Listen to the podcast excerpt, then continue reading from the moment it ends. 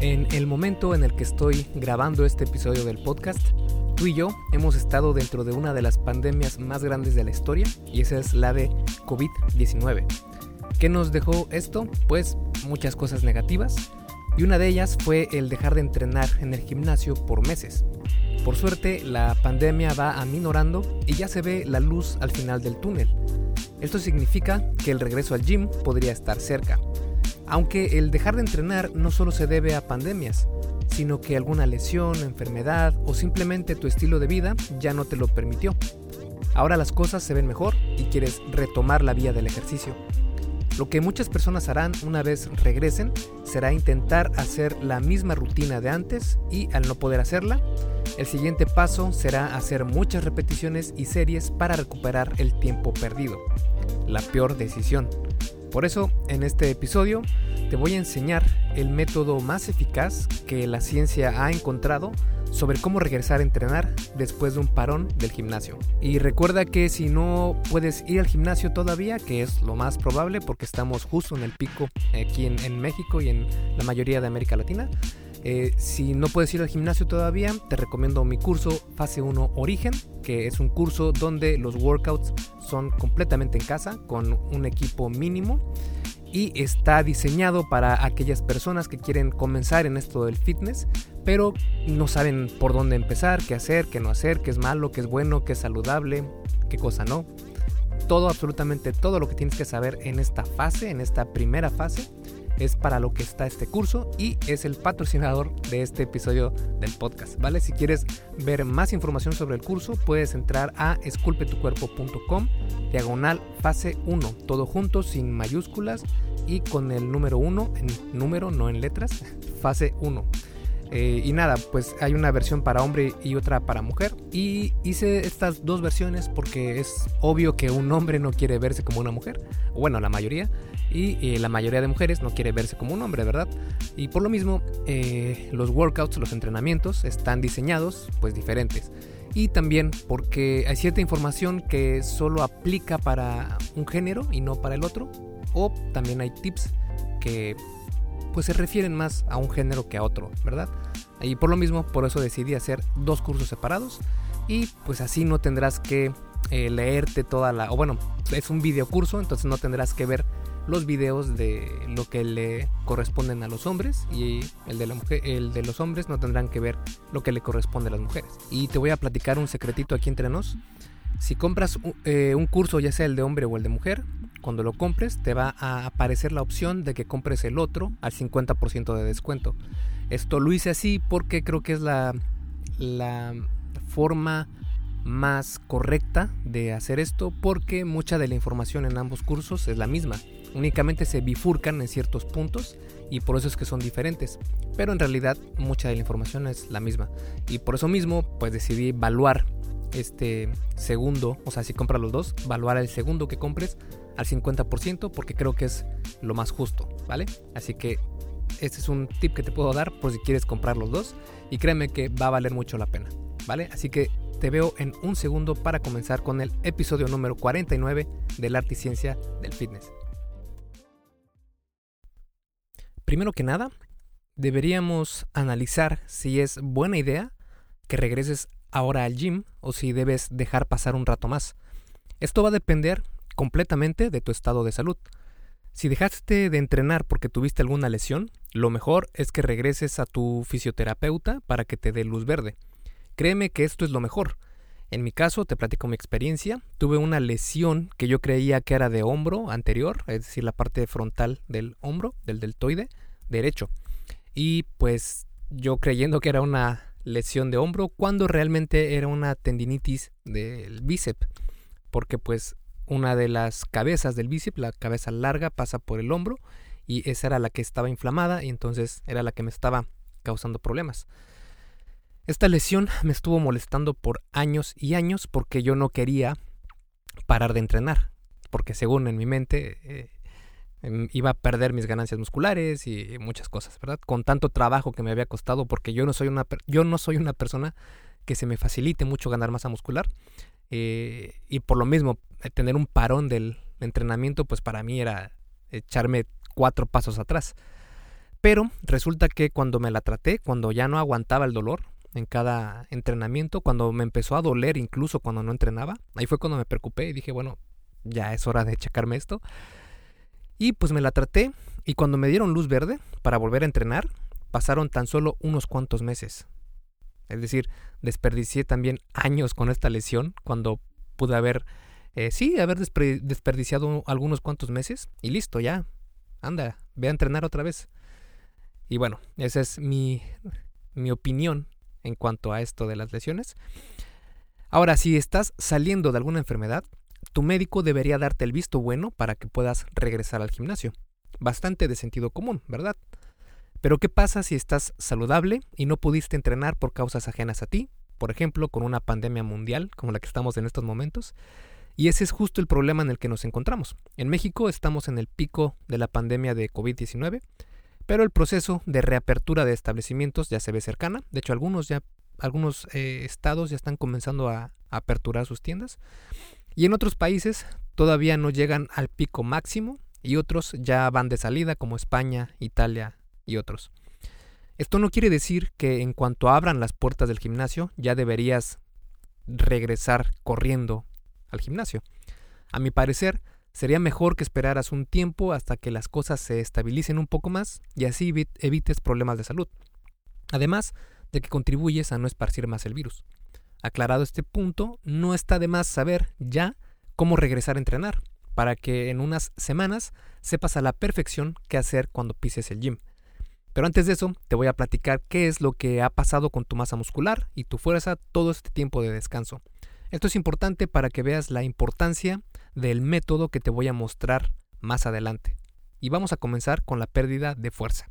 Porque créeme que es completamente normal. Si no hiciste tanto ejercicio como hubieras querido, entonces perdiste algo de fuerza. Si estuviste entrenando en casa todo este tiempo, las pérdidas de fuerza y músculo van a ser mínimas. Incluso si eres principiante, es posible que hayas visto ganancias de fuerza y musculares entrenando desde casa. Es completamente posible. Pero si ya eres intermedio, de seguro vas a notar una pérdida de fuerza en tus ejercicios. En Esculpe tu cuerpo predico mucho el entrenamiento de fuerza y el de hipertrofia en rangos de repeticiones bajos, donde las series sean de mucha intensidad. Para hombres, por ejemplo, las series de fuerza que recomiendo son de 4 a 6 repeticiones por serie. En el caso de hipertrofia, de 6 a 8 o de 6 a 10 para ciertos ejercicios difíciles de progresar. Por ejemplo, eh, elevaciones laterales, curl de bíceps con mancuerna, curl de bíceps con barra, extensiones de tríceps, etc. Para mujeres, las series de fuerza en rangos de 6 a 8 repeticiones y de hipertrofia de 8 a 10 o de 8 a 12 para aquellos ejercicios difíciles de progresar. Hago estas recomendaciones porque los estudios muestran que el entrenamiento de fuerza es un pilar de gran importancia en el entrenamiento de pesas. Pero entrenar solo en estos rangos puede ser demasiado estresante para tus articulaciones. Por eso prefiero incluir rangos de fuerza, pero involucro más a los rangos de fuerza hipertrofia, los cuales se consideran que provocan menos lesiones. Es decir, el entrenamiento de pesas es el entrenamiento o uno de los entrenamientos más seguros y eh, con menos probabilidad de lesión que muchos otros deportes. Y si lo haces incluso con rangos de fuerza hipertrofia, es menos aún la probabilidad de lesión. Pero bueno, ¿por qué no más de 12 repeticiones? Esto es así porque la gran mayoría de estudios encuentran las mayores ganancias musculares en los rangos de 4 a 12 repeticiones por serie y esto está documentado con una multitud de eh, estudios. Esto no quiere decir que no puedas ganar músculo con más repeticiones, claro que puedes, de hecho es algo que se ha comprobado también con estudios, pero eh, por experiencia propia y también hay estudios que avalan esto, es mucho más complicado ganar músculo con eh, repeticiones, con series de repeticiones de más de 12, 13, 15 repeticiones por serie, que hacerlo con series de repeticiones más bajas e intensas. Pero bueno, también se ha encontrado que los rangos de, de 4 a 8 repeticiones por serie aportan más al crecimiento directo de las fibras musculares, mientras que las de 10 o más repeticiones aportan más al crecimiento de las sustancias, entre comillas, que están dentro de los músculos. Estas son conocidas como la hipertrofia sarcomérica y la hipertrofia sarcoplasmática. Así es, existen dos tipos de crecimiento muscular. Se les conoce como hipertrofia sarcomérica, donde crecen las fibras musculares, y sarcoplasmática, donde aumentan las sustancias del músculo que no se contraen. Esto no significa que solo se dé siempre un tipo de hipertrofia, sino que entrenar con rangos bajos de repeticiones y con mayor peso genera más hipertrofia sarcomérica que sarcoplasmática. Y al revés, rangos de repeticiones altos con peso moderado ligero provocan más hipertrofia sarcoplasmática que sarcomérica. Como podrás imaginar, al utilizar pocas repeticiones, la intensidad va a aumentar porque el peso que cargas aumenta considerablemente así haces, por ejemplo, series de 15 o más repeticiones. Al no ir al gym, no tenemos acceso a estas herramientas que el gimnasio nos proporciona para poder levantar cosas pesadas del suelo. Por lo mismo, no vas a poder realizar muchas series intensas de solo 4 a 6 o 6 a 8 repeticiones, o de 6 a 8 y 8 a 10 repeticiones por serie para mujeres. Aunque tener una progresión de ejercicios con tu peso corporal puede ser una gran opción para lograr estas series intensas. Si quieres saber cómo añadir estas eh, variaciones de progresiones de ejercicios con tu peso corporal para entrenar en casa, puedes ir a esculpetucuerpo.com diagonal en guion casa. Esto es un artículo que escribí hace algunas semanas que habla sobre cómo entrenar desde casa, específicamente para eh, mejorar tu salud y tu físico. Ahora, si esto no es así, si no puedes eh, entrenar en casa por cualquier razón, sí vas a perder algo de fuerza, aunque esta pérdida depende de dos cosas. La primera es cuánto tiempo dejaste de entrenar y la segunda es cuánto tiempo llevas entrenando. Por ejemplo, en un estudio realizado por la Universidad de Tokio, los participantes tomaron dos periodos de descanso de tres semanas, en un periodo de seis meses de entrenamiento. No se notaron pérdidas significativas de fuerza. En otra investigación realizada por la Baylor University, se encontró que en personas con experiencia entrenando, un periodo de descanso no tuvo afectación en la fuerza. Una explicación a esto es que el entrenamiento de fuerza, o de cualquier otro deporte, pero específicamente en el de fuerza, tiene mucho que ver con la práctica. Entre más lo practiques, mejor lo haces y más peso puedes cargar. El entrenamiento de fuerza, al requerir práctica, influye mucho en tu capacidad para levantar peso. Claro está que estos fueron periodos de descanso cortos, de los que te platico en estos estudios, mientras que si hablamos de periodos largos, ahí es cuando tienes mayor probabilidad de perder tus ganancias de fuerza, aunque esto es relativo a cuánto tiempo has estado entrenando antes de tomar tu descanso. Por ejemplo, en principiantes sin mucha experiencia, tres semanas de descanso podría disminuir su fuerza, mientras que alguien con más experiencia entrenando, digamos tres años o más, podría pasar de 5 a 16 semanas sin entrenar y no ver disminuciones significativas en su fuerza. Más adelante en este episodio te voy a hablar un poco más sobre este tema, pero por ahora vamos a pasar al siguiente tema que es la pérdida de músculo. ¿Qué ha pasado con tu masa muscular? Las investigaciones en este tema no explican exacto en qué punto comienzas a perder músculo, pero según la mayoría de la literatura, se podría decir que estas comienzan cuando se deja de entrenar por dos a seis semanas. Lo interesante aquí es que las pérdidas no necesariamente son de músculo en sí, sino de las sustancias que están dentro de ellos, como el agua o el glucógeno. Eh, si has estado prestando atención, me refiero precisamente a la hipertrofia sarcoplasmática. Estas sustancias son las que le dan ese look relleno a los músculos. Los estudios indican que el glucógeno, que no es otra cosa más que la glucosa almacenada en tus músculos para cuando necesites energía, y esta se pierde muy rápido cuando dejas de entrenar. Esta sustancia tiene volumen y al disminuir también afectará el tamaño de tus músculos. Esto fue comprobado por la Flinders University of South Australia en un estudio donde los participantes perdieron peso proveniente de agua y no de la masa muscular después de un descanso de tres semanas. Por eso, en mi opinión, es mejor entrenar la hipertrofia sarcomérica porque las ganancias serán en mayor proporción del crecimiento de fibras musculares y no proveniente del relleno de tus músculos. Es decir, las, eh, las estructuras no contráctiles de los músculos, como glucógeno y todo lo demás, agua, etc. Esto significa que cuando dejes de entrenar por un rato, tus ganancias musculares van a permanecer por más tiempo.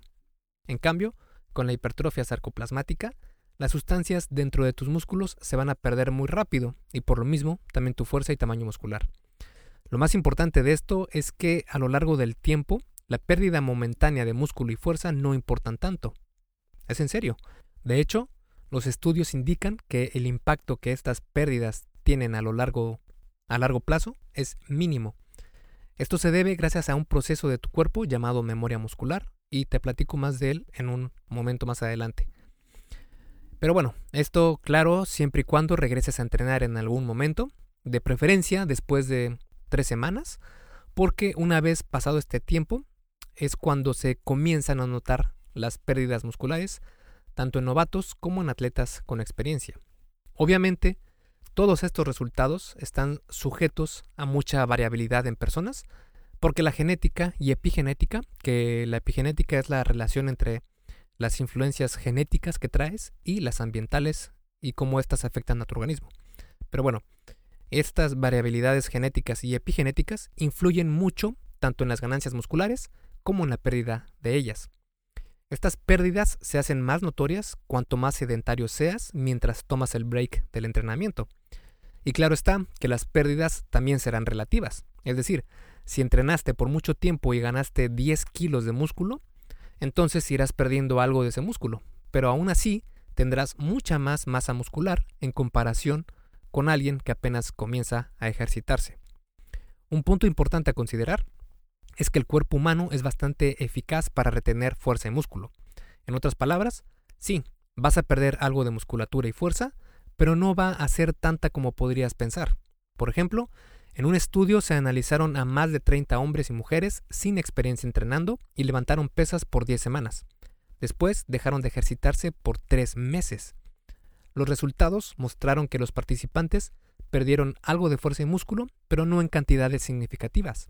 De hecho, una vez realizados los cálculos, llegaron a la conclusión de que el tamaño de los músculos de los participantes no regresó al nivel base, sino al tamaño que tenían en la semana 5 de entrenamiento, o sea que no se perdió tanto como se pensaría.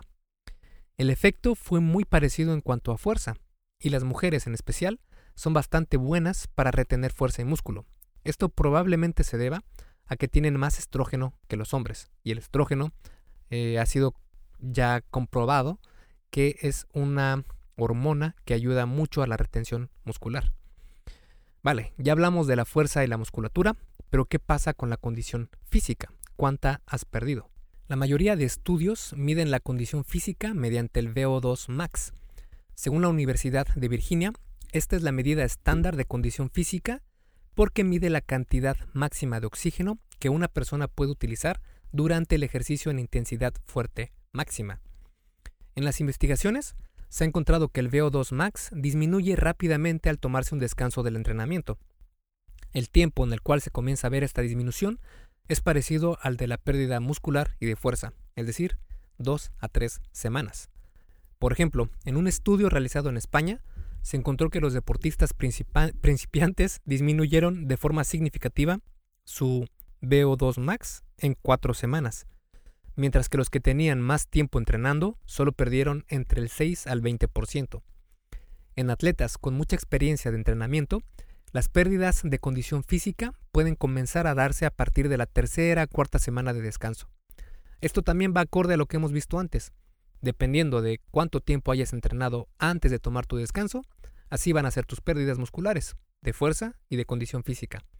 Pero bueno, si estás leyendo este artículo es porque ya sabes que podrías perder algo de fuerza, músculo o condición física y lo que te interesa, en verdad, es saber cómo volver a hacer ejercicio después de mucho tiempo, especialmente en el gimnasio. Para saber cómo hacer esto de la mejor manera, primero tenemos que aprender sobre lo magnífico de la memoria muscular. Hey, rápidamente, antes de seguir con el episodio, ¿me harías un favor? Si te está gustando lo que estás escuchando en este podcast, puedes compartirlo en tus redes sociales. Basta con que tomes una captura de pantalla o te tomes una foto y compartas la publicación en Facebook, Instagram o en cualquier otra red social mencionando el podcast El arte y ciencia del fitness. Porque simplemente con que hagas esto, que realmente no te lleva más de un minuto, Me ayudas un montón a que Esculpe tu cuerpo crezca y podamos cambiarle la vida a muchas más personas. Y si haces esto, no olvides etiquetarme en la publicación para que pueda agradecerte personalmente. En Facebook estoy como blog Esculpe tu cuerpo y en Instagram como Esculpe tu cuerpo. Vale, sigamos entonces donde nos quedamos en el episodio. Porque sí, no es ningún chisme, no es nada, eh, no es un mito, sí existe. Tus músculos tienen memoria. De hecho, es una muy buena memoria, porque a pesar de que hayas perdido todo tu músculo por no haber entrenado por años y años, vas a recuperarlo todo y en tiempo récord. Esto se debe gracias a un proceso en tu cuerpo que los científicos han bautizado como memoria muscular. Y esta funciona así. Cuando tus músculos crecen gracias al entrenamiento y nutrición adecuados, se añaden núcleos a lo largo de las fibras musculares. ¿Qué, tienen de importante estos núcleos? Pues mucho. Cada núcleo reina sobre una cantidad de fibras musculares para provocar su contracción. Con el tiempo, tu músculo será más grande y fuerte porque cada núcleo que controla las fibras musculares habrá aumentado la cantidad de fibras que puede activar. Dicho esto, la gran ventaja es que los núcleos en las fibras musculares no se van, Así lo comprobó la Universidad de Oslo en un estudio donde se comprobó que estas, estos núcleos se quedaban en las fibras musculares. Incluso hay estudios que muestran que la memoria muscular podría durar 15 o más años. El detalle con estos estudios es que la mayoría fueron realizados en animales y no en humanos. Aún así, lo más probable es que este efecto también se dé en nuestra especie. Como te comentaba antes, las mujeres tienen una ventaja en cuanto a la retención de musculatura, y esto se comprueba con la memoria muscular, porque en un estudio realizado en mujeres se les dio un entrenamiento por 20 semanas, después descansaron 30 a 32 semanas y recuperaron absolutamente todo lo perdido en tan solo 6 semanas, e incluso ganaron más fuerza. Otra gran ventaja de la memoria muscular es que va a ayudarte a ganar músculo y a perder grasa corporal al mismo tiempo, algo que no todas las personas pueden lograr. Y es el siguiente tema el que vamos a tratar. Y eh, antes de pasar al siguiente tema, si quieres leer más sobre la memoria muscular, puedes ir a esculpetucuerpo.com, diagonal memoria guion muscular. Y te va a aparecer un artículo que escribí sobre el tema. O si prefieres escuchar un podcast sobre el tema, también tengo uno aquí en el arte y ciencia del fitness. Y bueno, hablando sobre cómo ganar músculo y fuerza al mismo tiempo que pierdes grasa corporal, con la memoria muscular es posible. Así es. Si dejaste de entrenar por algún tiempo, lo más probable es que perdiste músculo y ganaste grasa corporal. Pero déjame decirte que ahora vas a poder lograr hacer ambas, es decir, perder grasa y ganar músculo al mismo tiempo. La mayoría de la literatura menciona esto como necesario para ganar músculo. Es mucho más eficiente tener un excedente calórico para ganar masa muscular, porque tener un déficit en calorías reduce la capacidad de tus músculos de sintetizar la proteína. Sintetizar la proteína se refiere a utilizar la proteína para construir músculo, ¿vale? Básicamente en pocas palabras. Y como sabemos, la proteína es lo que crea tejidos musculares. El problema está en que para perder grasa corporal se requiere lo contrario, un déficit calórico. Por este motivo es que se recomienda hacer fases de definición y de volumen. De hecho, un error que cometí mucho tiempo atrás fue no querer hacer etapas de volumen. Esa fue una de las peores decisiones que he tenido en mi entrenamiento porque pues no estaba tan enterado de esto de, de la literatura del fitness, de la ciencia que hay detrás de esto y perdí muchísimo tiempo y muchas ganancias musculares. Si quieres eh, evitar este problema, puedes entrar a esculpetucuerpo.com y busca volumen definición y te va a aparecer un artículo que se llama Desperdicié cuatro años sin hacer etapas de volumen o definición, una cosa así, y te va a aparecer el artículo. Está muy completo y creo que vale mucho la pena su lectura. Pero bueno, al tener a la memoria muscular de tu lado, recuperar el músculo perdido va a ser mucho más fácil y rápido que construirlo por primera vez, porque la información ya está ahí, solo falta recuperarla. Este es un privilegio que solo tienen algunas cuantas personas en situaciones específicas. Por ejemplo, personas que nunca han entrenado o aquellas que tienen experiencia entrenando pero lo dejaron por un tiempo, que es nuestro caso, quienes tienen obesidad o personas que utilizaron esteroides. Si estás escuchando este episodio, probablemente estés dentro de la lista esta mencionada. Y de las cuatro opciones, las primeras tres son perfectamente aceptables, que te recuerdo son personas que nunca han entrenado, personas que tienen experiencia entrenando pero lo dejaron por un tiempo y quienes tienen obesidad. Estas son perfectamente aceptables, pero la última, la que habla de los esteroides, no es recomendable porque estos son terribles para tu salud. Si quieres ver por qué estoy muy en contra de esto, del consumo de esteroides, puedes entrar a esculpetucuerpo.com, diagonal esteroides, y te va a aparecer un artículo donde eh, te pongo la literatura que hay, las investigaciones con los estudios científicos de cómo afectan a tu salud y por qué es, bueno, porque no hay manera segura de utilizarlos. Tanto los esteroides como SARMs. También si quieres escuchar sobre SARMs, puedes ir a esculpetucuerpo.com, diagonal SARMs, y te van a aparecer en un artículo que escribí. Vale, ahora que ya estás armado con toda esta información, ahora sí vamos a ver cuál es la mejor manera de volver a entrenar después de mucho tiempo, sabiendo todo lo anterior y para que no te queden dudas de cuáles son los procesos que tu cuerpo está pasando, qué fue lo que pasó antes, qué pasó con tu fuerza, con tu músculo, qué pasó con la memoria muscular, para que así tengas todos los argumentos, para que sepas que la manera en la que te voy a mostrar es la mejor manera para volver a entrenar. Y bueno, lo peor que podrías hacer es regresar al gym e intentar hacer el mismo entrenamiento que llevabas antes de tomar el descanso. En primera, no vas a poder levantar ese peso. Y en segunda, si lo logras hacer, es probable que te lesiones si no tienes el cuidado suficiente. Por eso debemos ser cautelosos y darle su debido tiempo a la reincorporación del entrenamiento a tus músculos. Que no te preocupe el tiempo que te va a llevar recuperar lo que has perdido, porque recuerda que probablemente fue poco y además estamos aquí a largo plazo. No hay prisa. Dicho esto, la mejor manera de comenzar a reentrenar es hacerlo progresivamente. Esto es así porque queremos evitar generar demasiado daño muscular, ya que se ha demostrado que este no es un factor primordial del estímulo para el crecimiento del músculo, sino más bien es algo de lo que no podemos librarnos. Así lo demostró un estudio donde se encontró que solo después de que el daño muscular se reparó, entonces fue que se comenzó a utilizar la proteína para la construcción muscular, y no antes. También hay que tomar en cuenta al efecto de ataque repetitivo, que no es más que la capacidad de tus músculos de hacer más resistentes o de hacerse más resistentes al daño del entrenamiento cuanto más experiencia tengas. Es por este efecto precisamente que al principio te duelen todos los músculos al siguiente día del entrenamiento y después de algunos días te dejan de doler mágicamente a pesar de seguir entrenando igual o más intenso. Ahora sí, la mejor manera para regresar a entrenar es esta. Si pasaste dos a tres semanas sin entrenar, únicamente tómate una semana de introducción realizando tu misma rutina, pero con el 70% del peso que cargabas. La siguiente semana ya podrías regresar a entrenar prácticamente al mismo nivel en el que estabas anteriormente. Ahora, si pasaste más de un mes en descanso, entonces tómate un mes entero de introducción de la siguiente forma.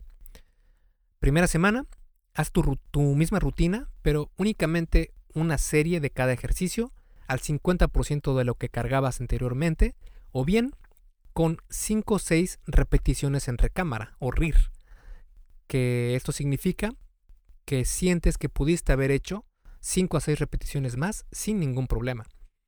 Esto es lo que se conocen como repeticiones en recámara y es una técnica que te permite valorar de forma eh, subjetiva cuántas repeticiones te dejaste en el tanque, ¿vale? Es decir, un RIR de 5 a 6 significa que fácilmente pudiste haber hecho 5 o 6 repeticiones, ¿vale? Es muy sencillo, muy simple, pero muy efectivo para poner ahí un nivel de la intensidad de esa serie. La segunda semana utiliza el 65% del peso que cargabas y aumenta a dos sets por ejercicio. En esta semana el RIR debería ser de 4 a 5, es decir, sentir que podrías haber hecho entre 4 a 5 repeticiones más en cada serie. La tercera semana aumenta el peso al 80% de lo que cargabas y sigue haciendo únicamente dos sets por ejercicio. El RIR en esta ocasión debería ser de 3 a 4. La cuarta semana aumenta el peso al 90% de lo que cargabas y aumenta a 3 sets por ejercicio. Aquí el RIR aumentará a 2, 3. Y la quinta semana puedes intentar realizar el entrenamiento como normalmente lo habrías hecho antes de tomar tus semanas de descanso. Ahora, si pasaste mucho tiempo más, digamos cuatro meses, cinco meses, seis meses sin entrenar, entonces lo que podrías hacer es no solo tomarte un mes de, introducción, sino la mitad del tiempo que descansaste. Por ejemplo, si descansaste cuatro meses, entonces tómate dos meses de introducción. Y vas poco a poco progresando en tus pesos hasta que llegues al mismo nivel en el que estabas antes. Si pasaste seis meses de descanso, entonces ten tres meses de introducción. Y así sucesivamente. Esto es lo único que necesitas para tomar de nuevo tu entrenamiento de manera más efectiva.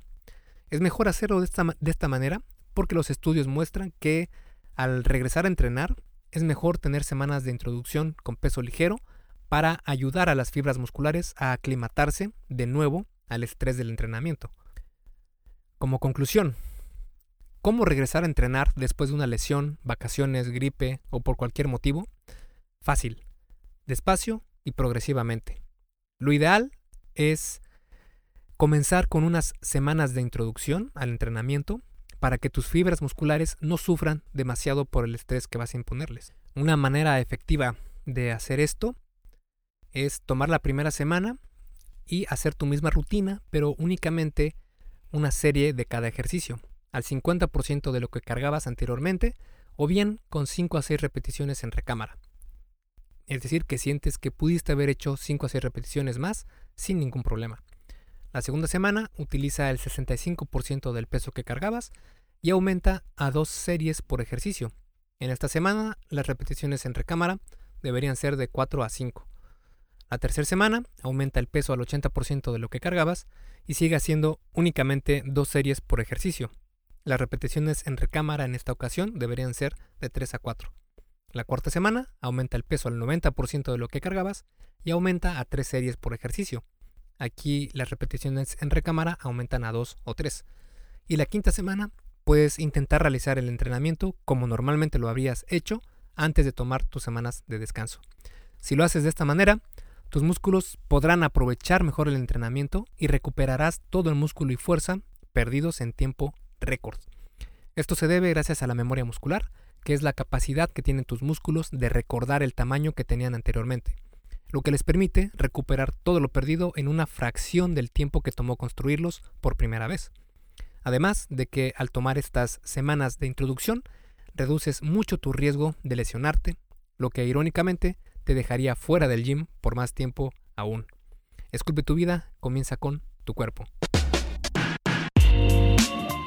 Y hasta aquí el episodio del podcast de hoy. ¿Te gustó? Si es así, déjame una calificación y tu opinión en Apple Podcast.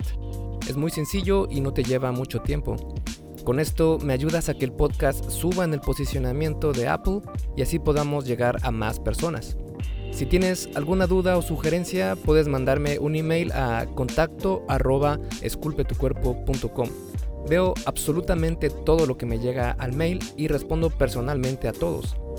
Puedo tardarme un poco por la cantidad de mensajes que recibo al día, pero ten por seguro que sí te responderé. Gracias por escuchar el podcast de la arte y ciencia del fitness y espero haberte ayudado a aclarar algunas de tus dudas. Y antes de irnos, si te gustó el episodio, entonces probablemente también te guste el checklist que hice para saber si estás haciendo lo correcto para ver resultados en el gym.